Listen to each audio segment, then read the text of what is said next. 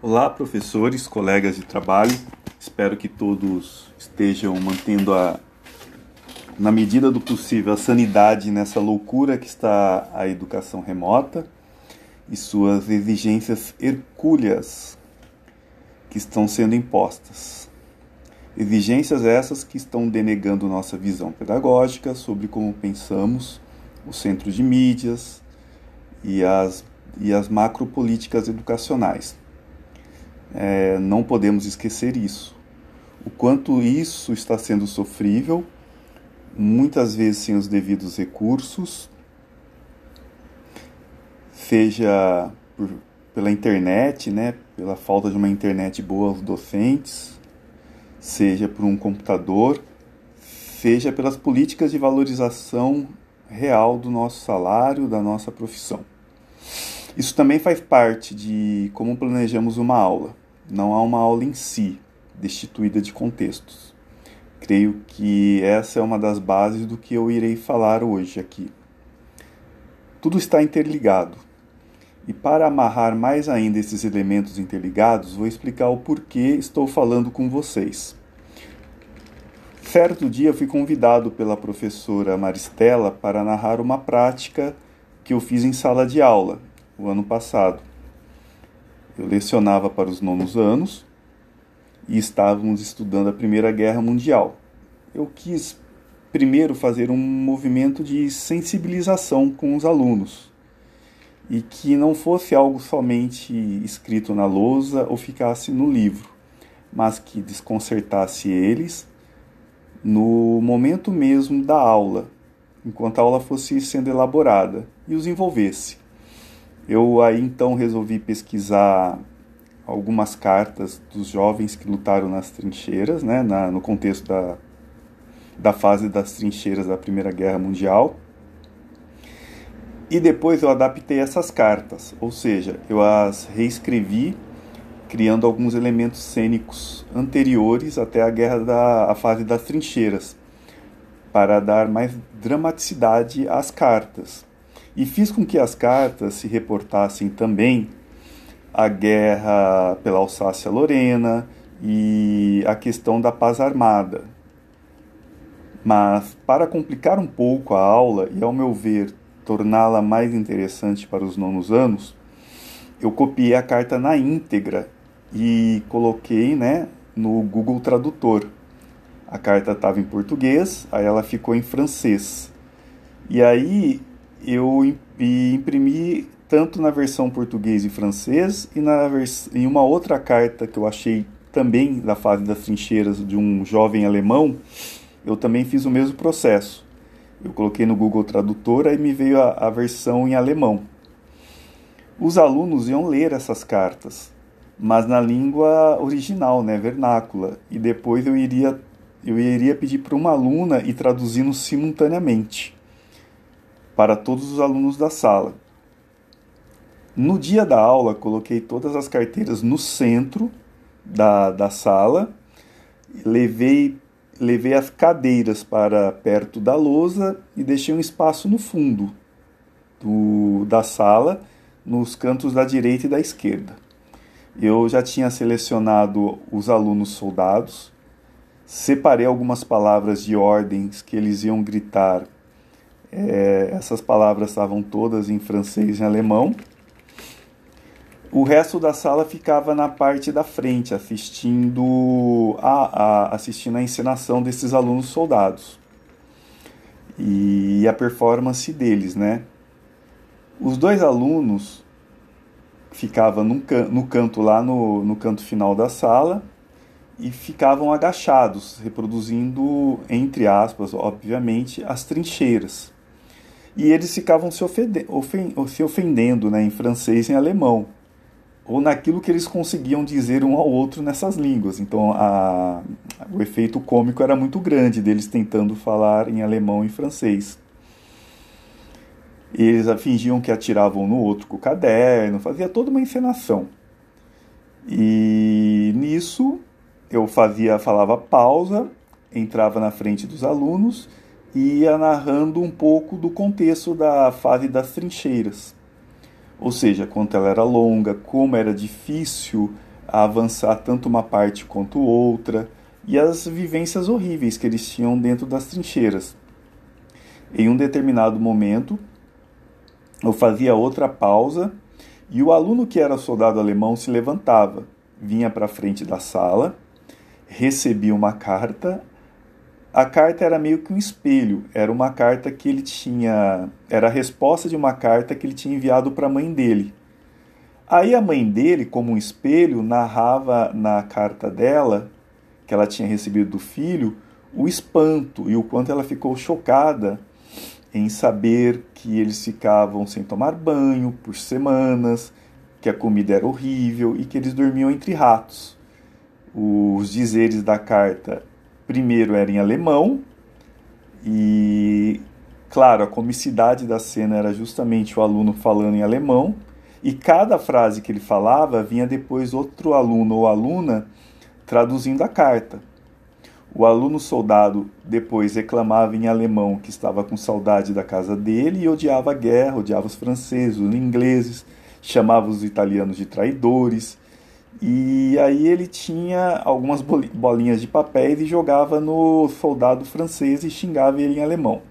Xingava entre aspas. Aí eu faço uma segunda pausa dessa cena na sala, né? Os alunos tudo lá na frente. E chamo o soldado aluno é, para frente, o francês, e ele finge que está escrevendo uma carta e começa a narrar a carta em francês. Aí vocês viram, né? Como, deve, como, como é o francês dele. Conforme ele vai narrando a, a, a carta, né? Aparece algumas das vivências que acontecem nas trincheiras. E cada frase que ele diz, uma aluna, previamente combinado, traduz logo em seguida o que o soldado, entre aspas, está falando. Fala sobre as condições da trincheira, também mostra o quanto ele tinha alguns sentimentos em comum com, com o soldado alemão. Ele guarda a carta e envia para o amor dele. Nesse momento, dou outra pausa.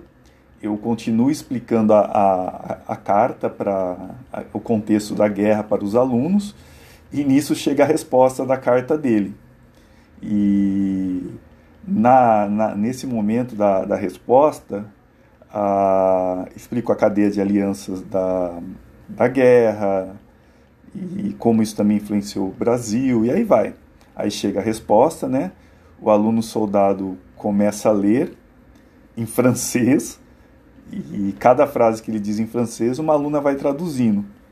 E mais ou menos para encurtar, a, a, a, mãe, a mãe dele diz que está um desemprego enorme na França, que o pai morreu. Aí ele começa a chorar quando o pai dele morre. E aí, por fim, no final da carta, a namorada dele vai casar com outra pessoa. E nisso a molecada da sala geralmente tira sarro, ri, etc e tal. Do outro lado, o alemão tira sarro dele, e aí vai. É um pouco disso que, que rolou na dinâmica, né, na, na sala. Acabando ela, ela dura geralmente uma aula inteira.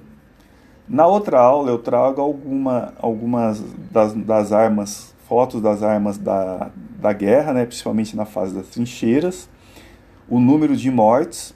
Embora a, a dinâmica seja lúdica, eu desconstruo essa, esse aspecto de ludicidade para deixar aparecer para, que ela deixe de parecer engraçado, né?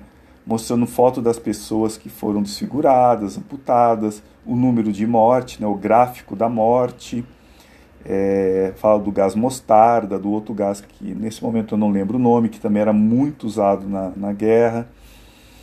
E aí eu expliquei, é, bem, o resumo é isso, né?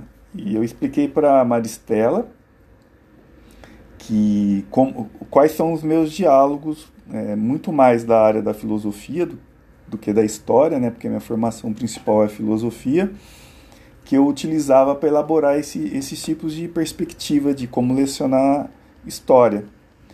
E nessa lógica, eu expliquei para ela que o escopo de, de, de diálogos conceituais e nocionais que eu uso está é, tá muito voltado para para uma estética de aula que envolva o corpo deles, dos alunos, o meu corpo, que envolva espaços que geralmente não, não se usam dentro da escola, não, não fico só em sala de aula, mas a sala de aula eu geralmente desconstruo essa lógica da, das cadeiras de organização e produzir uma estética que use o corpo dos alunos, o meu corpo, que envolvam seus anseios, suas paixões, suas dúvidas.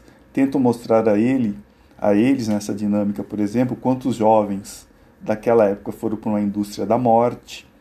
Depois incentivo eles a escreverem uma carta, como se fosse irmão ou irmã, namorado ou namorada, ou mesmo pai e mãe de um dos jovens. Mostram cartas reais dos jovens da trincheira para eles escreverem, e muitas vezes eles se envolvem mesmo, é, dando conselho, etc. e tal, nas cartas, que as cartas dos casos reais que nós vemos. Essa ideia de trazer o corpo deles, seus desejos, perturbações e alegrias para a aula, é um diálogo com, que eu faço muito forte com o racionalismo cartesiano. Tal racionalismo nega a possibilidade das paixões humanas na construção de saberes. Então, para Descartes, Descartes, né, a ideia clara e distinta, as ideias claras e distintas necessitam apenas de um bom método para serem construídas e outro diálogo que, que eu tento desconstruir, né, além dessa cartesiana, é com a ideia do pensador Augusto Conte, do positivismo, enquanto método e proposta de construção de saberes, saberes esses que, segundo ele, seriam racionais, positivos, e que teriam uma neutralidade, uma neutralidade independente da relação dos contextos, dos contextos sociais e históricos. Procuro aliar minhas aulas também, né, como já disse, como sou do campo da filosofia, com a questão deleuziana do pensamento ser produzido na imanência, no contexto singular, e no e com acontecimentos, e cada qual participa com seu corpo em sala de aula, e que essa aula tente, né? não estou dizendo que sempre é interessante. Nessa esteira também deleuziana, eu tenho um diálogo muito forte com a concepção de educação menor e educação maior proposta pelo pensador Silvio Galo. E eu tento transpô-la para a questão, uma espécie de filosofia menor. Uma filosofia feita em sala de aula e que tenta desconstruir as macropolíticas educacionais. Ainda falando dos meus diálogos, né? Misturo isso também com a noção de partilha do sensível do, do pensador Jacques Sancier. E resumindo assim de uma forma muito correndo o risco de ser muito simplista, é uma, é uma, é uma noção que diz que todos possuem capacidade cognitiva de elaborarem saberes. E esses saberes geralmente rompem com aspectos hierárquicos, do tipo ah, o professor sabe tudo e os alunos não sabem nada. A gente constrói junto algum tipo de saber na sala de aula. É claro que a figura do professor é importante para transformar esse, e, e, incentivar esses saberes. E que cada um produza sua leitura de história com outras histórias e vão construindo algo juntos. E sempre lembrando que esse conhecimento não é neutro não tem como prescindir das paixões, dos contextos individuais e sociais. E eu falei para Maristela também que uma, uma, uma, uma questão muito forte para mim em tudo isso é a noção de heterotopia, discutida pelo Foucault, que também é um norteador da, das aulas, pois uma sala de aula se transforma em um lugar outro um lugar de desejo, desconstruções, inventividade e criação, onde imaginar é uma possibilidade. É, construímos vários, vários lugares, além da sala. É, a sala de aula é um meio para construir outros lugares e outras possibilidades. E lembro sempre também né, da, de outra, outro diálogo, que é com a semiótica produzida pelo Roland Barthes, pois para esse pensador a palavra sabedoria e sabor tem a mesma origem, então trabalho, né, tento trabalhar os signos das aulas com sabedoria e sabor, e sempre com confrontação do, do senso comum, com muito respeito ao contexto dos jovens. E com saberes que não sejam, como bem nos alertava Paulo Freire, uma concepção de saberes bancários, transmitidos de forma impessoal e acrítica. Até porque esse tipo de transmissão é uma, uma é, do conhecimento bancário, né, a transmissão bancária, é uma concepção que serve para uma ideia neoliberal de organização de habilidades, muitas vezes sem conteúdo e que tenta denegar os problemas estruturais que nós docentes enfrentamos e que estão além da sala de aula e que precisam ser inseridos em questões políticas ou políticas pedagógicas. É, Para finalizar, né, quero deixar muito claro que esse tipo de experimento né, que, eu, que eu fiz, ele serviu para mim com muitas ressalvas.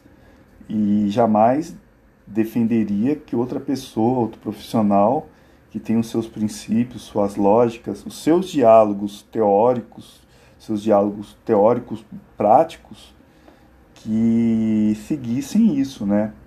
Eu, o que eu faço é apenas uma espécie de conversa e estou dividindo uma experiência que eu dividi com a Maristela. E é, além disso, né, esse tipo de experimento, fazer um teatro sobre a guerra das trincheiras, etc. e, e tal, fazer carta, modificar carta. É claro que depois eu explico para eles que eu modifiquei as cartas para dar um tom mais de dramaticidade às representações e tirar o caráter lúdico da coisa depois para mostrar o quanto aquilo tinha muita dor, sofrimento, o quanto quem lucravam eram indústrias macroeconômicas, etc. e tal. É, isso serviu para mim. Não tenho a mínima pretensão de, de fazer uma fórmula ou prescrever uma maneira que seja correta, tá? Meu, meus colegas de profissão, é, um grande abraço para vocês. É, tenho muitas questões ainda por se fazer. Algumas salas foi muito tranquilo, outras já não foi tanto. Então é, é assim, pra, é sempre um, um movimento. Então, muito obrigado por terem me ouvido, né? Ficou muito longo esse, esse, esse debate, esse, esse, essa conversa. Obrigado pela paciência e um grande abraço a todos.